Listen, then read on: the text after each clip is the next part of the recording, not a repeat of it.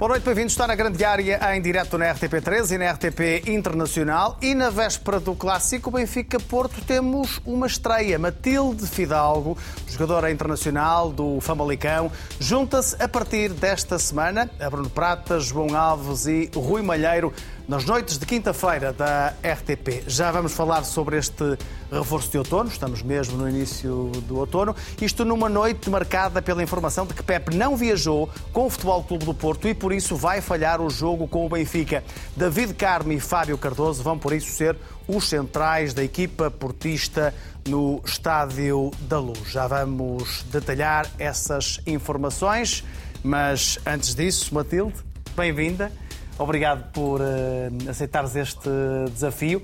Vale a pena também uh, sublinhar aqui e elogiar o Famalicão por uh, autorizar alguém que está nos quadros do clube a ser comentadora da RTP e queria perceber as tuas expectativas para, para este programa e para este papel que vais conjugar como jogadora de futebol profissional. Boa noite, eu é que agradeço o convite, é um, é um prazer estar aqui a falar sobre, sobre aquilo que também é parte da minha vida. Uh, o futebol está no meu dia a dia e, portanto, poder estar aqui a compartilhar um pouco da, da experiência, das ideias desta, deste desporto com pessoas que percebem muito sobre isso é um, é um prazer para mim. E, e, é dessa forma que, que vou encarar este programa. Muito bem, bem-vindo. Alguns segundos breves aos meus caros amigos para darem as boas-vindas. Bruno, começo por ti. Ah, boa noite para todos e especialmente para a Matilde.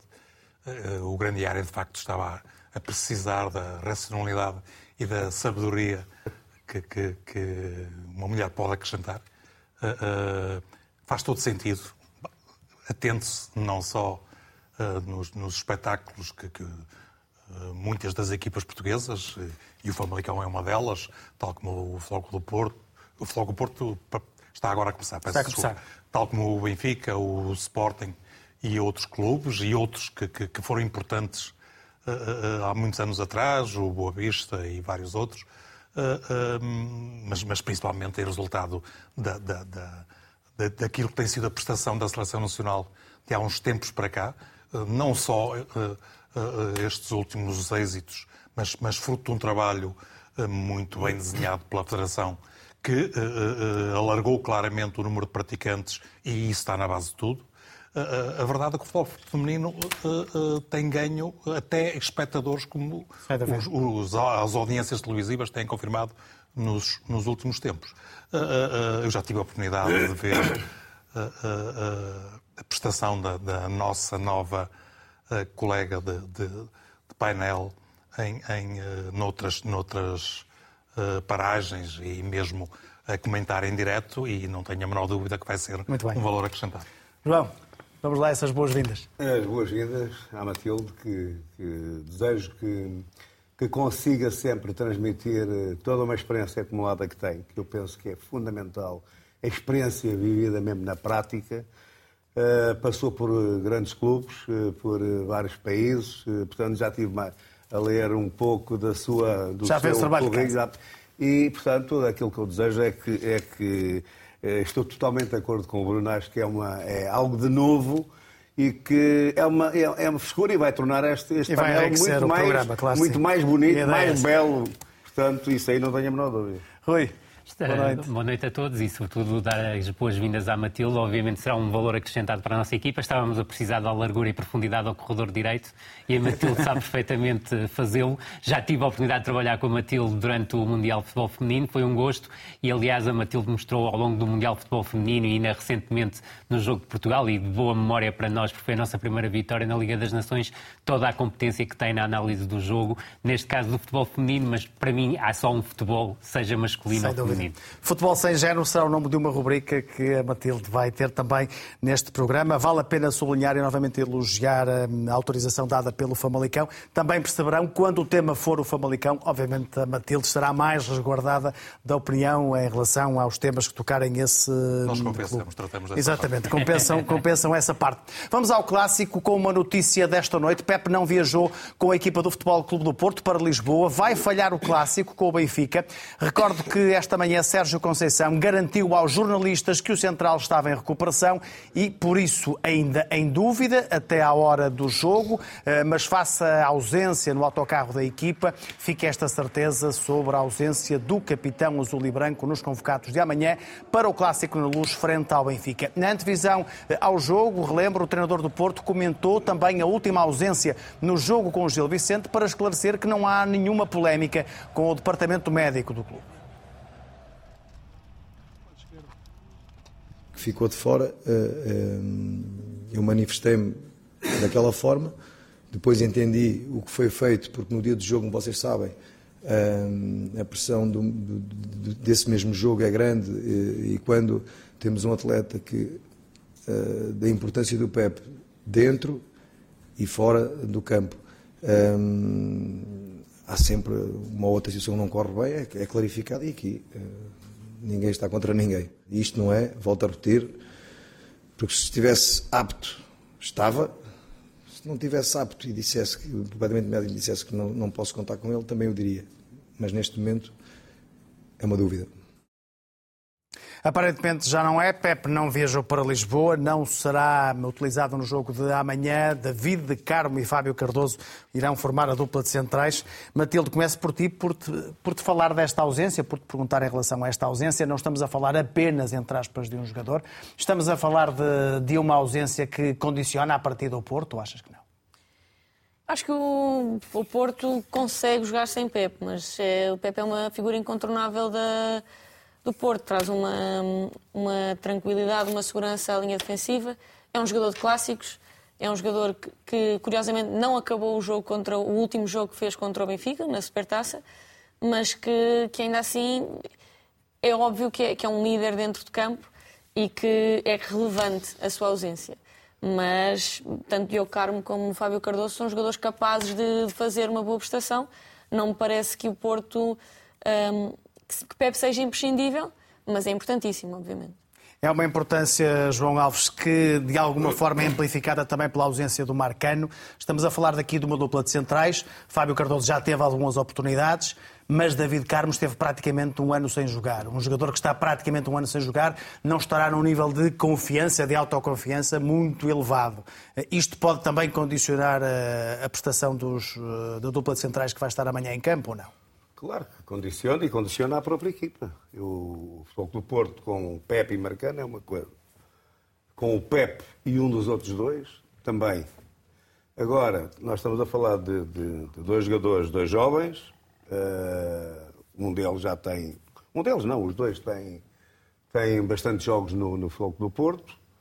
Uh, há um deles que tem muitos jogos na primeira divisão, que é o caso do, portanto, na Liga, que é o, que é o o David Carmo. Sim, o Fábio Cardoso também, até no e, Santa Clara. Sim, pois, está bem, mas estou-me a referir no respeito sim, ao sim, Porto. Sim, no Porto sim. O, o David Carmo foi muito pouco utilizado muito pouco até utilizado, agora. Sim. Notou-se neste jogo já diferente de outros jogos atrás, portanto, já, já a querer, digamos, a ganhar confiança e a querer entrar no, digamos, na, na rotação da equipa. Agora, não tínhamos a menor dúvida de que uh, uh, o Porto, com, sem, sem, sem aqueles dois uh, jogadores lá atrás, sente muita falta deles, porque são dois jogadores que transmitem toda. Eh, são jogadores muito personalizados, transmitem muita confiança ao resto da equipa. Portanto, há, aquilo era, é um, era uma segurança que havia ali que. Não sei se realmente o Pep, eh, eu já no futebol também já vi muitas coisas. Eu, por exemplo, também, mas já era há uns anos atrás. Agora, Uh, também penso que isso não, não acontece, mas. Acha que isto pode ser às um vezes bluff? Às vezes pode, pode, pode ser bluff também. Agora, o bluff também não me parece que vá, eh, digamos, eh, só se Mas há uma coisa que, que, isso é certo, ele não viajou com a equipa, portanto só, só se sim, mas, tiver sim, viajado pode, mais tarde. Eu, por acaso também já vi, não viajar com a equipa, eu já fiz Sim, um, sim, claro. Não viajar com a equipa e depois aparecer lá no, no, dia do jogo. E não é a primeira vez que isso, que isso aconteceria, não é? Agora, o que me parece que a pergunta é concretamente isto, respondendo objetivamente, o Pep faz muita falta ao Porto e o Marcano, então os dois juntos fazem mesmo falta, um deles pelo menos, ou o Pepe ou o Marcante, se jogasse um dos dois, penso que seria bem diferente na minha perspectiva. É, um, é, há uma possibilidade de, de, de, o Porto, com esta dupla de centrais, não estando tão rotinados, por exemplo, a equipa tem em termos ofensivos também se ressentir, a linha do Porto baixar um pouco em determinados momentos, eh, porque não há ali uma voz de liderança tão clara como há com, com Pepe, ou haveria também com Marcano? É uma excelente questão, Manel. Eu creio que o principal problema vai ser do ponto de vista defensivo. Pepe e Marcano são uma dupla muito experiente, mas que sabe proteger e sabe jogar em espaços largos.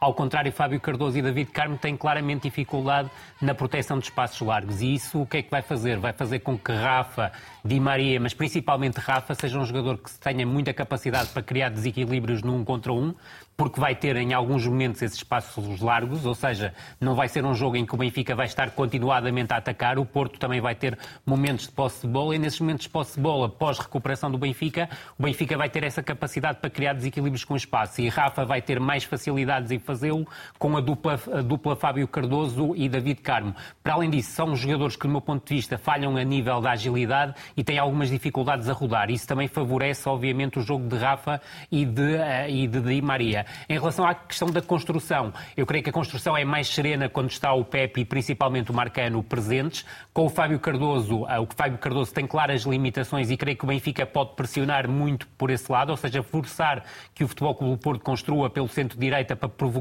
o erro do Fábio Cardoso, mas repara que o David Carmo, que é o central canhoto, tem uma saída diferente, Sim. que é um jogador com capacidade a nível do passe, diante do Gil Vicente falhou um passe fácil, e é de um passe interior errado do David Carmo que acaba por surgir o golo do, do Gil Vicente no, no, Dragão. Portanto, é um Futebol Clube do Porto que, se não tiver Pep, se confirmar essa baixa, juntando à baixa de Marcano, está claramente mais fragilizado para jogar diante do Benfica. E repara, se houver um problema com uma lesão de Fábio Cardoso ou de David Carmo, não havendo o Pep no banco. Chamado Zé Pedro, capitão da equipa B, para este Que é um jogador de segunda Liga, já com alguma experiência de segunda Liga, mas do meu ponto de vista não, joga, não é jogador de primeira Liga, nem muito menos para o nível do Futebol Clube do Porto, obviamente com todo respeito pelo, pelo jogador. Sem embargo, a tua opinião em relação à ausência concretamente, a pergunta que te faço é, Bruno, o, Porto não se precaveu para uma situação destas. O Porto tem quatro centrais no plantel, mas a verdade é que os anos vão avançando. Marcano tinha um histórico e tem, infelizmente, um histórico de lesões. Pepe vai a caminho dos 41 anos. O Porto deveria ter-se acautelado com uma quinta opção para aquele lugar? Parece que adivinhaste a minha resposta, porque eu ia exatamente começar por aí. Já são muitos anos. O exatamente. O Foco do Porto, quando, quando uh, arrisca começar com quatro centrais, sendo que dois deles uh, uh, totalizam 76 anos, não se acotelou. Não há outra maneira de, de abordar a questão, até porque uh, tinha um jovem central, o João Marcelo, que esteve dois ou três anos emprestados ao, ao, serviço do Flóculo Porto B, deu diversos sinais de ser um central de bom futuro, com qualidade. O Flóculo Porto acabou por comprar o seu passe e este ano, de, de forma absolutamente surpreendente, uh, emprestou a um clube brasileiro. Uh, uh, mais é. do que isso, esteve no mercado à procura de um central, falou-se no Oniametes, que é um lateral, um lateral no Boa Vista, mas que de facto pode fazer, central. pode fazer as duas posições. Mais do que isso, seria até um jogador muito útil, eventualmente, se o Sérgio Conceição acabasse por repetir aquele 3-5-2 que utilizou eh, frente ao Estrela da Amadora. A verdade é que não fez nada disso e acabou por ficar nesta situação eh, eh, que resulta, primeiro, da lesão grave do Marcano, que não irá jogar mais esta época e esperemos que consiga Sim, regressar. E, e, agora, sem, sem o Pepe, vai ter que jogar com, com uma dupla que eu creio que se estreou enquanto titulares uh, frente ao Gil Vicente. Uh, respondendo diretamente à tua questão, a importância do Pepe não, não, não pode ser medida apenas em função daquilo que ele faz dentro do campo e continua a ser um, um, um jogador absolutamente essencial para o Futebol do Porto. O Pepe é um super-homem, mesmo com, com os, os, seus 40 anos, uh, uh, mas, mas não foi por acaso que no último jogo, face à sua ausência, o capitão do Futebol do Porto foi o Diogo, o Diogo Costa. Isto ajuda a perceber que o Futebol do Porto mudou muito de protagonistas nos últimos anos, tem muita gente nova, Uh, uh, e uh, o Diogo Costa é, é, é um, um, um, magnífico guarda-redes, dos melhores do mundo, mas, mas é titular do Porto há pouco tempo. É verdade que tem muitos anos de casa, mas em condições normais não seria claro. ele ainda o capitão. E isto ajuda a, a perceber que o Foco do Porto não vai contar não só com um jogador que é fundamental, é fundamental até do ponto de vista ofensivo. Ele é um, é um jogador determinante nos lances de bola parada uh, atacante, por exemplo. Como Marcano também é. Até na Ou saída de é. bola, é sempre à procura sim, do sim. Pepe. Os lançamentos laterais são sempre à procura do Pepe. Os cruzamentos é sempre No ele. fundo, condiciona todo o jogar da equipa e não Claro, apenas a claro, questão, claro. a questão mas, mas, mas tudo o resto também vai-se notar até na, na saída de bola. Mais pelo Marcano, como disse o Rui, Uhum. mas o próprio Pepe é exímio nos lançamentos, Claro que sim. nas mudanças do centro-jogo, é, é, é, é exímio.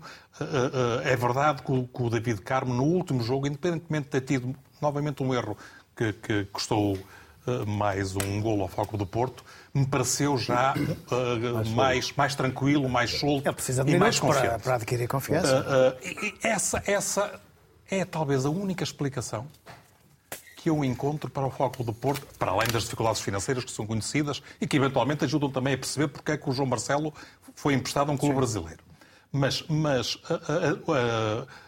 para além da dificuldade que foi colocada pelo Boa Vista na tal contratação do Oniametes, eu não, não tenho certeza disso, estou, estou a especular, mas admito que na SAD alguém tivesse achado que não ter mais soluções seria uma forma de eh, tentar rentabilizar, Rentabilizar e recuperar rapidamente o David Carmo. Mas se foi isso, não parece que, que isso ajude Não muito deixou o de ser um risco Não parece como, que ajude muito como se está a perceber. Já ouvimos aqui Sérgio Conceição, obviamente que começamos esta conversa pela notícia que marca esta noite, mas vamos também ouvir Roger Schmidt sobre este clássico entre Benfica e Futebol Clube do Porto. O técnico alemão disse que as últimas duas vitórias dos portistas no Estádio da Luz fazem parte do passado.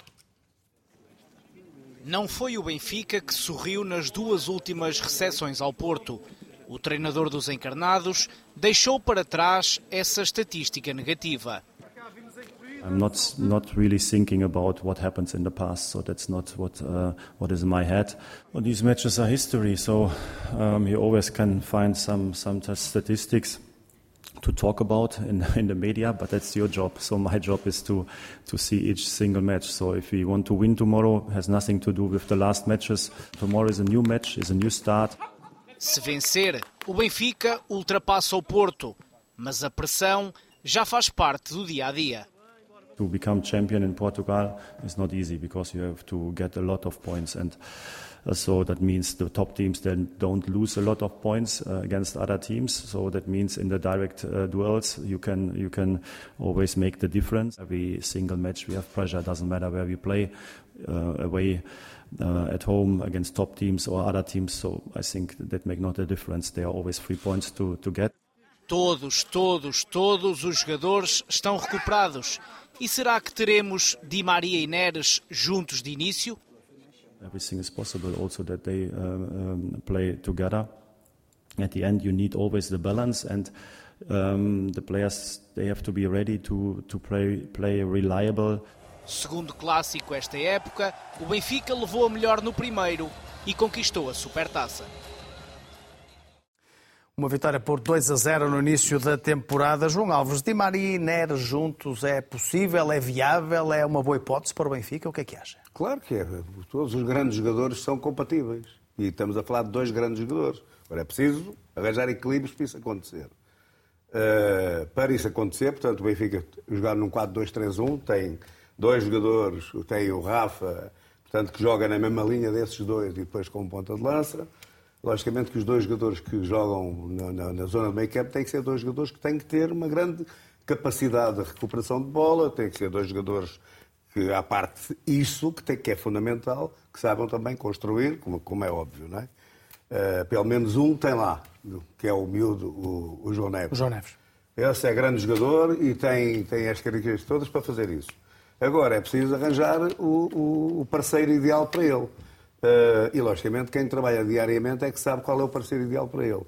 E, agora, o Benfica tem grandes jogadores para poder arranjar esse parceiro. Uh, no que respeita a, também a esse o caso, a questão do Rafa, ao ser, digamos, o segundo avançado ou o terceiro médio, como nós lhe queremos, ele terá também, quando a equipa não tem a bola, ser o terceiro médio. Portanto, tem que haver aqui uma colaboração de todos para poder equilibrar a equipa. Da mesma forma também, e já estou a falar aqui numa série de, de jogadores e de, de setores, os próprios laterais também têm que, não pode ser a, não serem extremos, não é? Quer dizer, os laterais têm que ser, primeiro que tudo, são defesas. E, portanto, têm que saber defender bem. E se forem capazes de fazer isso, também estão a ajudar à integração e à possibilidade de jogar Neres e Di Maria. É tão simples como isto.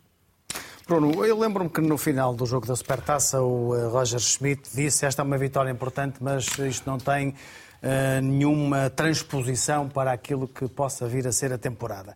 Já temos aqui um registro depois desse jogo, tanto do Benfica como do Futebol Clube do Porto. Uh, é verdade que o Porto está mais condicionado, mas um olhar geral, quem é que te parece que nesta altura está mais consistente? O Benfica? Começando pela, pela supertaça, com, com, convém ter, levar em conta que, mesmo na supertaça, há dois momentos completamente diferentes. Sim, sim. É. Há uma primeira parte em que o Foco de Porto uh, uh, foi claramente superior e, nesse período, ficou bem patente uma das principais dificuldades uh, do Benfica. Que, que, de certa forma, ou, ou, ou, que ficou claramente também nítida neste último confronto europeu. Uh, refiro-me a quando os adversários assumem uma postura pressionante. O Benfica tem muitas dificuldades em uh, lidar E provavelmente com é o que vai acontecer com o Porto Sérgio Conceição. Pois, vamos, vamos, Quase sempre vamos ter acontece, que ver, vamos é? ter que ver, mas, mas, mas na Supertaça o Foco do Porto só não, eventualmente não, não se colocou em vantagem porque não foi, não foi eficaz em termos de finalização. Porque durante Se aquele... o Galeno tivesse tido naquele jogo a eficácia que teve na Champions, por exemplo, provavelmente poderia ter sido um ah, jogo diferente. Claramente, claramente.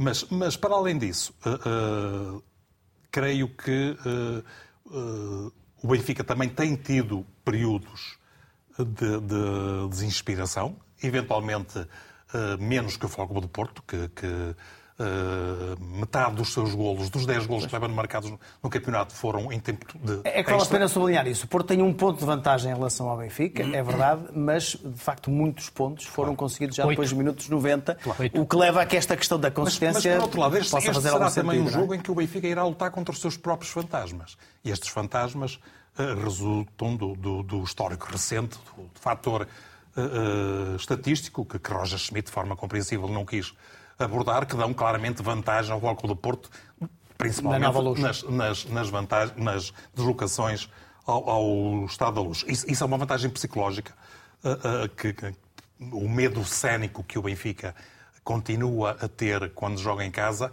pode ter aqui alguma relevância. Não me parece absolutamente decisivo, mas, mas há que ter em conta também uh, com isso. No que diz respeito à, à, à possibilidade de, de, de, de o Benfica fazer, apresentar uh, uh, dois verdadeiros alas, como o João Alves estava, estava a comentar.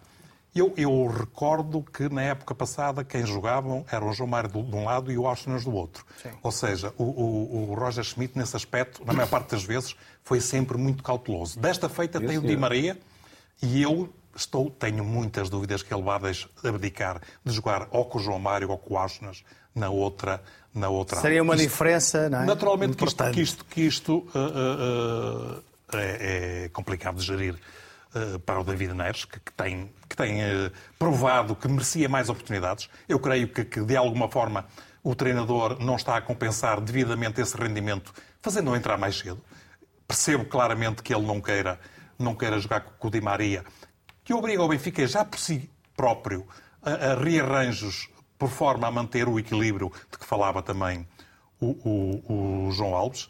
Uh, mas, mas uh, uh, o mais provável será. Há, há, há, quem defenda que. que... Mais provável.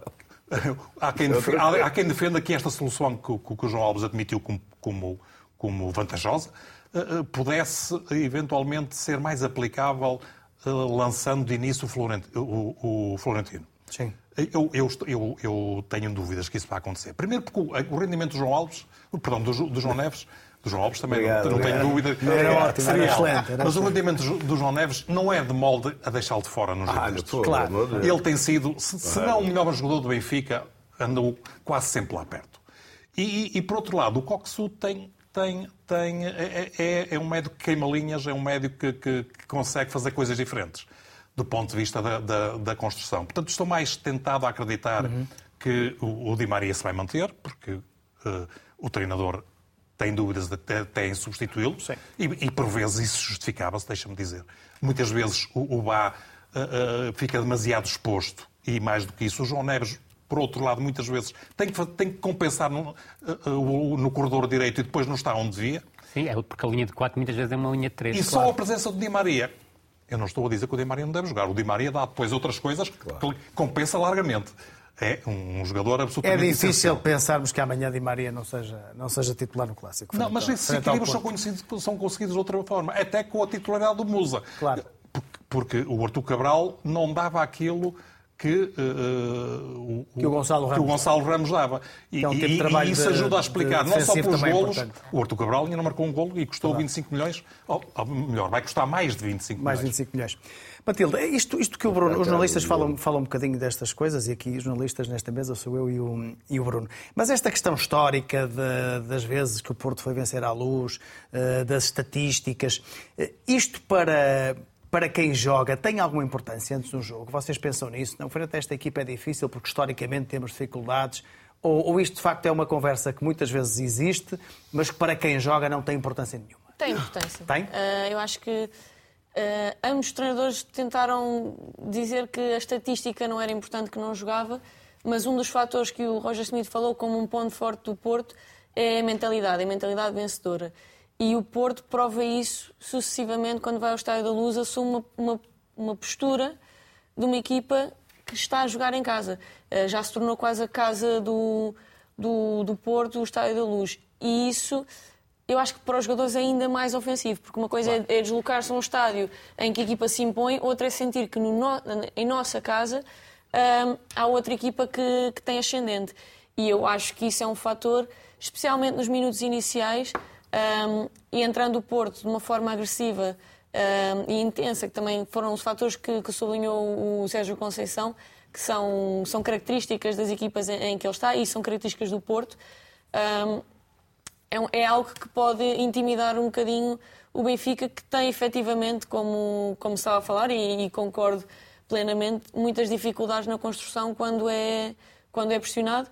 E na Supertaça, eh, em particular do lado direito, o Bá estava muito pressionado, com Muito muitas pressionado. dificuldades, e também pela, pela o facto de Di Maria ser um jogador que, que não se mostra tanto, não se mostra eh, ao lateral. É um jogador que costuma estar mais em profundidade, estar em espaço onde pode desequilibrar mais.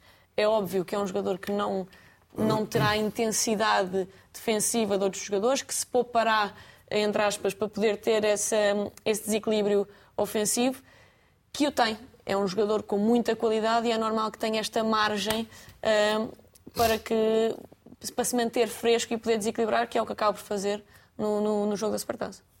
Uh, Rui, em relação a esta questão uh, do, do Benfica, de David Neres e de, e de Di Maria poderem uh, coabitar no mesmo 11, uh, o próprio Roger Smith disse que isso era possível, mas como dizia o Bruno, se no ano passado as opções eram João Mário e Auschwitz, é difícil passar disto para um modelo com Neres e Di Maria? Que é Claramente, e até o próprio Schmidt, numa das respostas que dá hoje, dá a entender que o Neres vai ficar no banco, porque diz que é preciso ter jogadores que tenham Sim, um ele impacto. diz que é possível, mas que é preciso jogadores Sim. com impacto no jogo. Aquilo que me parece é que a solução de Maria Neres em conjunto será sempre uma solução a acontecer, que acontecerá nas segundas partes dos jogos, quando o Benfica estiver atrás de um resultado. De outra forma, não me parece. Vai acontecer sempre que o Di Maria ou o Neres serão titulares de um corredor e no outro será o João Mário Washington quando ficar a questão do lateral esquerdo definida. Ou seja, eu não acredito que amanhã o Roger Schmidt vá eh, colocar o Jurasek como titular. Acredito que vai manter o Washington como lateral esquerdo. Por isso, acho que o mais provável será o Di Maria jogar a partir do corredor esquerdo, e a partir do corredor direito e o João Mário a partir do corredor esquerdo. No entanto, salientar-te um aspecto. A melhor exibição do BAC, que tem começado muito mal esta temporada, aconteceu na primeira parte em Portimão. E porquê? Porque Di Maria, e, a e vai ao encontro do que a Matilde estava a dizer há pouco, o Di Maria não estava a jogar como ala direita e quem estava a jogar era o João Mário, que procurava muito mais movimentos interiores, o que dava liberdade para o Bá atacar e buscar mais vezes a profundidade e a largura, e depois do ponto de vista defensivo tinha muito mais apoios. E um dos grandes problemas, e eu creio que o Futebol Clube do Porto vai procurar explorar, é que a linha de 4 do meio campo do Benfica muitas vezes é uma linha de 3, porque o Di Maria não está presente, o que obriga o João, Ma- o João Neves a deslocar-se um bocadinho mais para o corredor direito. E isso faz com que o Benfica defenda praticamente num 4-3. E isso significa que é uma, uma, uma, uma forma de defender muito mais próxima, por exemplo, de quem joga num losango. E o que é que isso faz? Com que o adversário tenha mais acutilância a atrair o adversário para um corredor e poder variar para o flanco oposto e criar desequilíbrios no flanco oposto. E creio que o Futebol Clube do Porto vai apostar muito nisso, principalmente para buscar os desequilíbrios no corredor esquerdo, onde o Galeno, já como aconteceu na Supertaça, vai procurar criar esses desequilíbrios, nomeadamente buscando as situações de um contra um diante do Bá. O Galeno, com os passos, João, eh, já mostrou craque. que ainda agora nas Champions é um É um jogador craque. que, que pode de facto ser eh, decisivo. Ele, pode ser, ele, ele tendo espaço, pode de facto ser um homem-chave do jogo? Pode, claro que pode. Eh, há uma coisa só que eu gostaria de acrescentar a isso, no que respeita ao, ao, ao- ao primeiro jogo Benfica-Porto, ao Porto-Benfica deste ano, tem a ver com a primeira parte do Benfica-Porto, portanto, da final da, da, da Supertaça, que o Benfica jogou sem nenhum avançado, jogou só com médio. Sim, verdade. Ok? Portanto, e a partir, a partir daí... E o próprio Roger Schmidt, na altura, reconheceu feita, portanto, que a entrada do Musa acabou por ajudar a mudar a face do jogo. Não, ele cometeu um grande erro. E, portanto, colocou o Benfica debaixo do, completamente debaixo do Porto. Sim, mas não, mas não dá para comparar muito com esse jogo, que ainda havia Otávio, ainda havia Vlaco Dimos. Sim, sim, está o, bem. o, o- o defesa esquerdo do Benfica foi o Ristites, portanto será Sim, um mas, jogo não é, diferente. mas isso não é isso que está em causa. O que está aqui em causa, logicamente, por isso mesmo é que há táticas, ou não é assim? Senão, então, é tirar o lance lá para dentro e toca a andar, não é nada disso. Há táticas. Claro, mas por exemplo, o ao aproveitamento dos Porto não melhores ter, jogadores. ao Porto não ter o Otávio faz toda a diferença. Claro, mas Pois, quem está a dizer o tema que eu ia tocar a seguir e já lá vamos, já lá Isso aí eu subscrevo. Está a dizer, meio por baixo. Acho que ninguém tem a dúvidas, Pergunta, não é? pois, não sei, o que eu quero dizer é seguinte, é muito importante não esquecer este pormenor que eu acabei de dar, certo? O Benfica normal é o Benfica da segunda parte, é o Benfica com ponta de lança, que era o Gonçalo Ramos, e que neste caso foi o Musa, portanto, na segunda parte. Na que até marcou parte, o segundo Benfica- gol do jogo. O Benfica andou ali um, um grupo de jogadores lá dentro do campo que não, não percebi bem o que é que, como é que estavam a jogar. Mas é capaz de haver gente mais entendida do que eu, sabe, é capaz de explicar ao pormenor como é que, como é que jogaram. No que respeita ao Galeno, o Galeno é um grande jogador há uma série de anos. Já desde os tempos do Braga, o Galeno é um jogador que desequilibra. O Galeno, neste momento, é um jogador mais, talvez, em melhor forma do Porto e o mais importante, eh, juntamente com o Taremi, que são os dois grandes jogadores, são aqueles jogadores que podem marcar eh, diferença, podem fazer valer ao Porto, portanto, em termos ofensivos, tem uma valência eh, superior a todos os outros. Isso aí não tínhamos a menor... São os dois grandes jogadores do Porto em termos ofensivos neste momento. O Porto ainda está a recuperar da, da grande crise que acabou por ser a saída do Otávio. Está, eh, está a tentar arranjar novas soluções. Deixa-me dizer que, que- que eu concordo que o Galeno está a tornar-se um jogador fundamental para o Foco do Porto, mas verdadeiramente ele começou a ser um bom jogador a meio ou, ou na parte final da época Da época passada. Porque até aí, na maior parte das vezes, definia mal. Tinha o potencial que tem hoje, senhor. eh, em termos de, de- de- de- potência eh, de, arranque, de velocidade, É um de qualidade técnica, mas definia. não? E, e- e é- e é verdade que ele é mais um caso que o Sérgio Conceição consegue eh, polir e, e- e moldar. No, no eu, eu, eu relevei muito o facto de Foco do Porto não ter agora o, o Otávio, porque o Otávio era um jogador absolutamente essencial no, no, no 4-4-2 Sim, eh, claro. pouco simétrico que o Foco do Porto utiliza na maior parte das vezes. Ele, na maior parte do tempo, joga por dentro e eh, eh, é o lateral direito, seja o João Mário ou o PP, que dão largura e, e- e profundidade. Ou seja, o, eh, o, o jogador que o Foco do Porto perdeu era mais que um, que um tinha diversas funções dentro do próprio jogo. No- Nos momentos difíceis até assumia um- o, duplo pivô e, e mesmo aí era um jogador importante. E de alguma forma o Sérgio Conceição, eh, a partir de certa altura, passou a tentar que o André Franco eh, eh, desempenhasse este papel. São jogadores com características Depois diferentes de ter tentado o PP. que depois de ter tentado o PP, que, está, que tem ainda limitações que precisam de ser trabalhadas. Eu acredito que no futuro o PP até possa vir a fazer a função. Neste momento mostrou que tinha ainda deficiências, até do ponto de vista tático. O que não invalida que vá ser titular amanhã. Não, não ficarei vista, sim, admirado, sim. não ficarei nada eu, nem eu, admirado. nem O eu. PP é mais um extremo, não é um, jogador, não é um médio. A diferença entre os dois é, É essa. agora, mas, mas no futuro pode Mas ser mais pode vir a que isso. ser, não é? Não, médio não acredito. Vocês deviam recordar-se do que era o Otávio quando chegou às mãos do, do, do Sérgio Conceição. Mas o Ainda- Otávio- e o ainda Otávio- Vitória de Guimarães. ainda na no Vitória, de. Guimarães. Os Era, era não, um brinca na areia. Era um brinca na areia. Não, O é- próprio chegou a dizer isso. O próprio Era um brinca na areia. E hoje é um jogador total. Portanto, eu não Sim, ficarei sim, admirado que o. PP também evolua e possa vir a Não fazer a tem função. essas características, na minha opinião. Opinião. O André Franco tem algumas qualidades, Era mas um falta, grande jogador, falta-lhe era um intensidade com também isso em gosto. bola, na minha opinião. E isso faz toda a diferença para quem tenta fazer o papel que era do Otávio no passado. Eu creio que o Foco do Porto eh, dá alguns sinais de retoma. É, foi em, em função disso que conseguiu um excelente resultado frente ao Shakhtar, num campo neutro, que foi em Hamburgo, e com o Shakhtar, Shakhtar, sem, é- é sem, os, brasileiros que desequilibravam e custavam muito dinheiro do, do passado, mas mesmo assim foi uma exibição muito conseguida. Creio que mesmo uh, uh, frente ao Gil Vicente houve momentos em que também confirmou esses sinais de retoma, mas continua muito instável. A, melhoria pa- passa muito pela, pela entrada do Alan Varela, que com o Eustáquio fazem já uma dupla uh, uh, verda- muito uh, consistente. Roubando espaço ao Nico Gonzalez, não é? Exatamente. Mas o Nico Gonzalez é outro jogador que precisa de ser trabalhado. Tem Claro, qualidades absolutamente excepcionais, mas para, para, para o modelo de jogo do, do Sérgio Conceição. E o próprio Sérgio Conceição costuma dizer que os jogadores precisam eh, de sofrer um bocadinho antes de, de- de começarem a, a ser primeiras opções, embora no caso do Alan Varela e também do Ivan Reimer, eh, esse percurso foi feito de forma mais Claro, rápida. mas depois não invalida que o Fórmula do Porto também tem, tem algumas deficiências que precisam de ser, que eventualmente podem ficar muito expostas no, no estado de luz. Uh, uh, está a sofrer mais golos e, com, e, e está a cometer mais erros do que, do que é habitual. Isto tem a ver com, com os problemas que já aqui falamos, com as lesões, mas não só isso.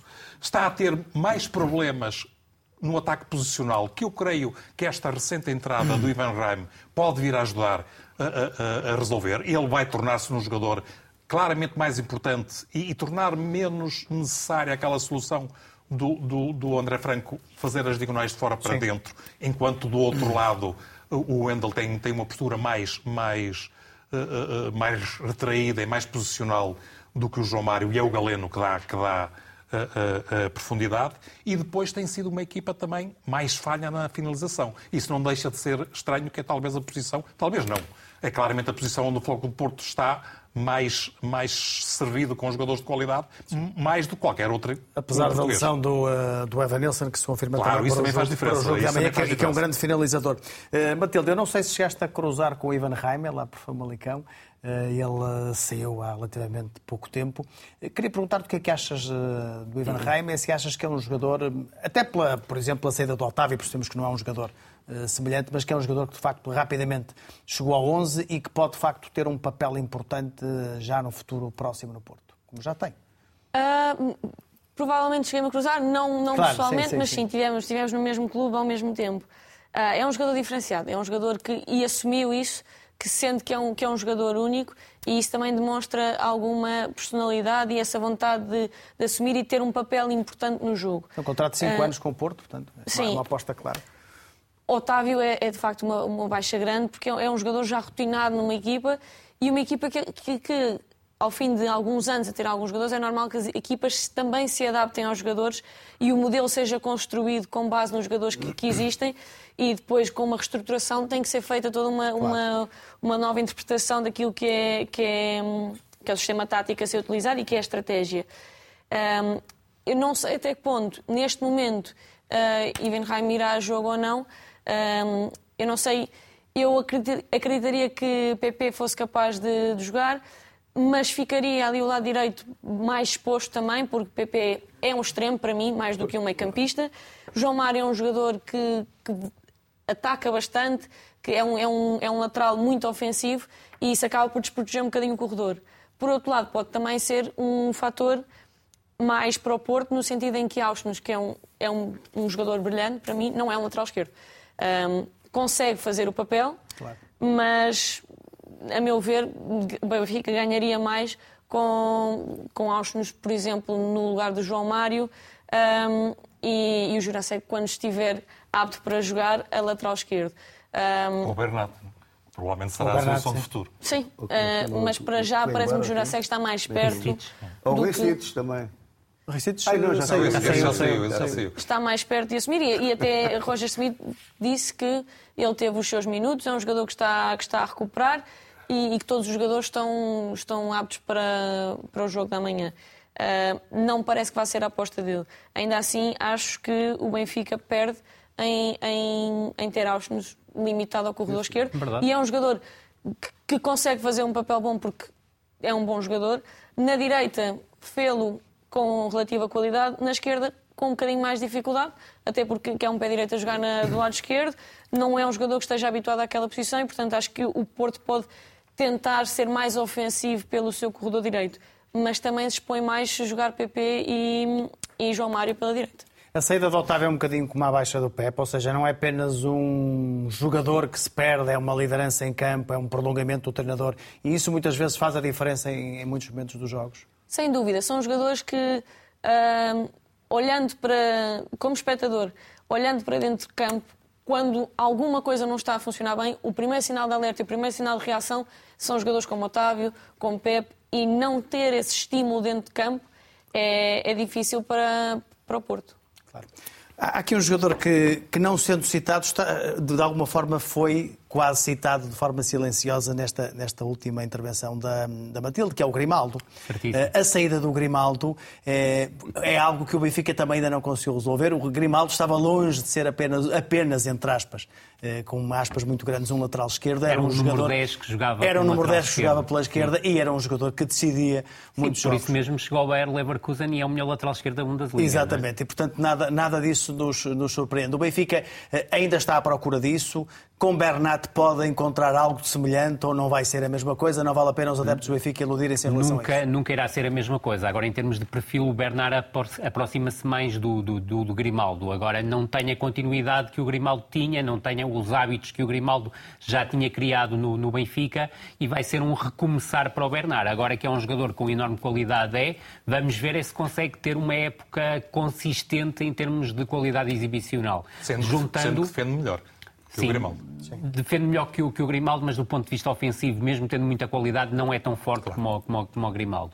Agora, aquilo que me parece, e é importante referir uh, em relação a, essa, a, essa, questão, é que o Jurasek é um pedido do treinador e vamos ver até que ponto não vai insistir em Jurasek como opção para lateral esquerdo. Do meu ponto de vista, até o momento, não tem convencido nessa, nessa função e não me admira nada, e volto a frisá-lo, acredito perfeitamente que o Washington se mantenha como titular diante do Futebol Clube do Porto. Agora, creio, e a Matilde estava a tocar nisso há pouco, que o Futebol Clube do Porto vai procurar aproveitar a questão do Washington como lateral esquerdo. Ou seja, se há diferença que marca os dois treinadores é que Sérgio Conceição leva sempre este tipo de jogo para o plano estratégico e prepara ao milímetro, se quisermos, todas as especificidades do jogo e os pontos fortes e os pontos uh, fracos do, do, adversário. Achas que Enquanto Schmidt Roger não é tão Schmidt, forte nisso? Não, o Roger Schmidt nem sequer uh, se dá o trabalho de olhar, uh, dir-te-ia com muita hum, força para aquilo que são os pontos fortes e os pontos fracos do adversário. Olha muito mais para o próprio umbigo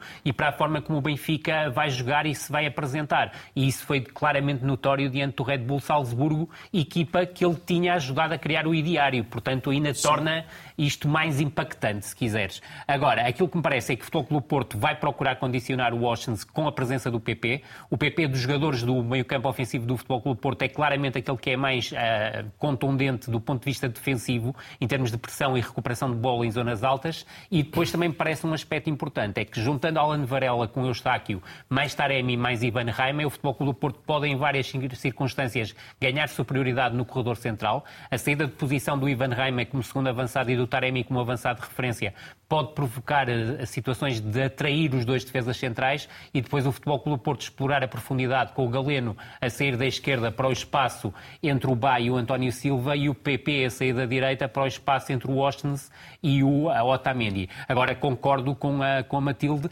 creio que o Futebol Clube Porto, se a opção for o PP do ponto de vista ofensivo, do ponto de vista defensivo fica claramente mais exposto porque é um jogador com maior capacidade de pressão, se quiseres, mas do ponto de vista de recuperação, colocará muito mais eh, exposto, eh, neste caso, o João Mário. Vamos olhar também para outro dos protagonistas. Esperemos que, que não seja, se passar despercebido tanto melhor. Mas João Pinheiro vai apitar este clássico entre o Benfica e o Porto. O árbitro da Associação de Futebol de Braga vai dirigir pela décima vez um jogo entre os chamados três grandes. É a segunda vez que o faz no jogo entre Benfica e Porto. No vídeo o árbitro vai estar Artur Soares Dias, o jogo já sabe, é amanhã às 8 e um quarto da noite. É, é a melhor dupla possível, eh, João Alves, esta? Dos árbitros? João Pinheiro é, como o... árbitro e Artur Soares Dias como VAR? Eu não, o meu forte não é muito. Eu sei, eu sei, mas queria, mas queria a sua opinião. A minha opinião é que são dois excelentes árbitros, como é óbvio. Pronto Nós somos um país que, que realmente também não dá muito o benefício da dúvida aos árbitros, criamos confusões através de, de, de lances, vai-se buscar pormenores, vai-se buscar coisas que passaram pelo buraco da agulha, quer dizer, para, para denegrir a imagem dos árbitros. Portanto, cria-se, tem, tem-se criado ao longo de, de, uma série de anos eh, todo um ambiente que não é um ambiente bom para os árbitros apitar. Isso aí é, é assim que eu vejo as coisas. Agora, no que respeita, nós temos excelentes árbitros, basta olhar também para, o, para, para as provas europeias, para árbitros de outros países, não vejo nenhum super árbitros, vejo árbitros exatamente do, do, do, mesmo nível que os nossos, e estes dois, na verdade, são daqueles que uh, têm uma experiência, concretamente o, o, o Soares Dias, não é? Uh, tem uma experiência fantástica. Que, é, a princípio, dão, dão garantias. Dão garantias. Isso Rui, não vai ser por causa do árbitro que, que, que, que não, que vai ganhar, não, que não vai ganhar a, a equipa, a equipa. que Como felizmente o Jorge Croado já não apita e infelizmente é comentador, creio que a escolha é ótima para esta partida. Bruno Prata, o que é que achas desta escolha? É a escolha mais, mais sensata e mais previsível, diria. Eh, eh, o, o, são os dois melhores árbitros portugueses. O, o Soares Dias foi o melhor árbitro na classificação da época passada, mas ele esteve parado, apitou dois jogos desde que regressou um na Grécia e outro no, no campeonato, onde teve algumas decisões que, que, que, confirmaram que esteve muito tempo fora, mas, mas uh, funcionar como VAR parece-me uma excelente escolha. Uh, João Pinheiro, uh, é, face a, a, a isso, é a melhor opção possível. Para ti, uma pergunta mais geral, Matilde. Aqui não é o caso, mas fala-se muito de arbitragem em Portugal. Demasiado. Uh, eu acho que uh, fala-se exatamente disto. Não devem ser os protagonistas. E, e também acredito que o VAR tem, enquanto adepto, uma coisa que, que eu desgosto bastante, enquanto jogador, uma coisa que eu gosto muito. Enquanto adepto, é a paragem sucessiva dos lances. Começou a festejar o gol e depois ficar à espera se é mesmo gol ou não, e, e isso não, não engrandece a festa que é o futebol, mas em termos de verdade e de justiça, claro. o VAR traz muito.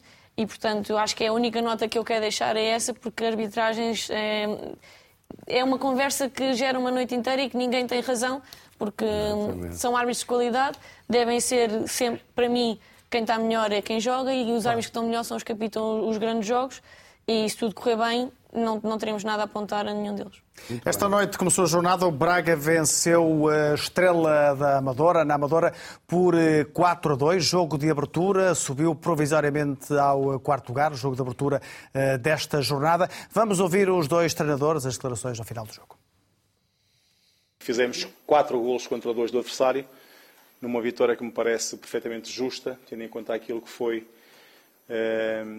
o decorrer desses 90 minutos. portanto, satisfeito porque era extremamente importante para nós hum, ganhar em cima de ganhar.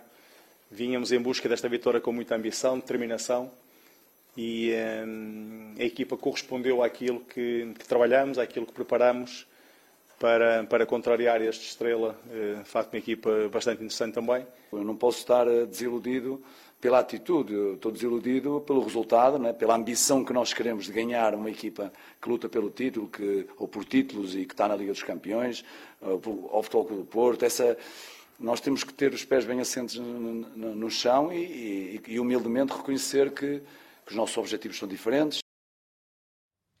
Golos de Álvaro Jaló aos 13 e 49 minutos. Ainda vamos falar dele hoje. De Banza aos 68. Depois eh, Kikas e Jean-Philippe eh, reduziram para o Estrela da Amadora. Ricardo Horta fez o resultado final aos 94 minutos. Dia de aniversário para o Futebol Clube do Porto. 130 anos, 1893. A data oficial eh, de fundação do clube. Depois com uma refundação em 1906. Mas hoje o Porto comemora 1800, comemora 130 anos fundação em 1893, e Jorge Nuno Pinto da Costa escolheu o 11 de sempre da equipa portista e, obviamente, é alguém eh, que está, obviamente, bem informado para poder fazer esta escolha. Vamos a esse 11 de sempre do Porto. Vítor Bahia, João Pinto, Ricardo Carvalho, Luís e Branco, Deco, Madzer e Oliveira, que meio campo este, Hulk, Futre e Gomes. Muito rapidamente, que o tempo urge, o que é que acham deste, deste 11, Bruno? Eu, eu, eu acho que é um 11 de sonho e, e claramente menos contestável do que a data de nascimento Clube Porto. Um, depois, falta ali obviamente, alguém, alguém eh, que defenda no meio campo. Mas, mas, Sim, mas estes são- são quando geralmente se escolhem assim. os artistas, Muito bem. eu faria, eu faria uma escolha muito idêntica, confesso. Matilde, queres dizer alguma coisa sobre este 11? Ah, eu tenho a dizer deste 11 que alguns jogadores não, Não viste jogar, vi claro, jogar. claro, claro. Ah, o que eu destacaria, um jogador que sempre gostei muito de ver jogar, o Ricardo Carvalho. Uhum. E acho que é uma surpresa, não uma surpresa, não sei se, se Pep estivesse eh, disponível Sim. aos olhos de, de Pinto da Costa. Ele diz que não escolheria jogadores que ainda estão lá.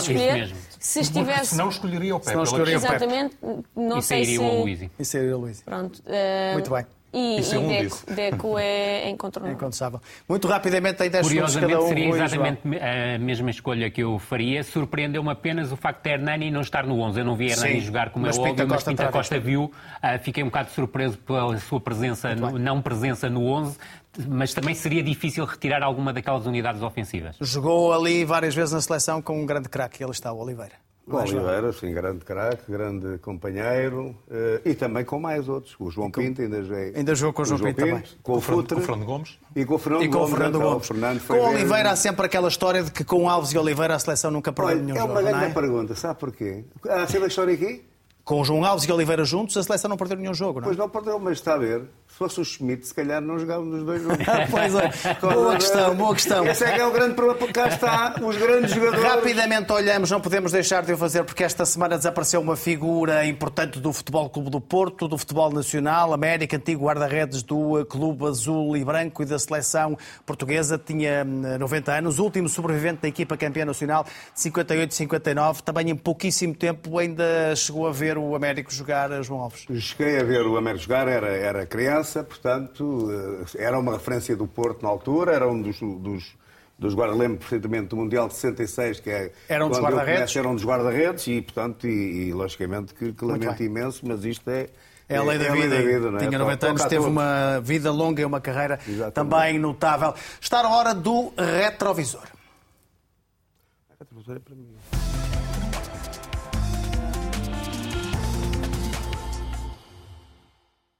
que eu... Escolha, eu já lanço, eu já vou lançar. A semana passada escolheu o Pedroto e hoje outro É. nome grande. Eu nem vou dizer quem é, porque não é preciso. Pois, é o King. É o King. Eu vou... Porquê é que eu escolhi o King, o, o Eusébio? Porque, primeiro que tudo, a minha primeira escolha foi o José Maria Pedroto, foi o homem que foi fu- fundamental na minha carreira. E depois o outro, o Eusébio também, que foi fundamental.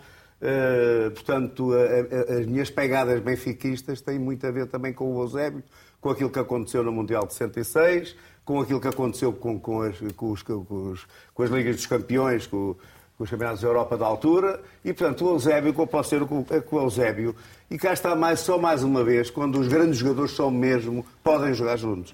A, a- a seleção portuguesa, na altura, era José Augusto, extremo direito, jogador com espaços, Simões da esquerda, jogador de um contra um, fantástico. O Torres com ponta de lança. Jaime Graça e Coelho no meio campo e o Eusébio era o segundo, segundo avançado. Segundo... Portanto, é um 4-2-3-1, que é o tal sistema que o Benfica pode jogar perfeitamente com os jogadores que tem. No respeito ao Eusébio, devo dizer para mim, porque é que eu escolhi o Eusébio? Porque o Eusébio, para mim, continua a ser o melhor jogador português de todos os tempos. É Jogador simples. eterno Eusébio da Silva Ferreira, aqui trazido no retrovisor. Avançamos já para a visão periférica hoje com o Bruno Prata.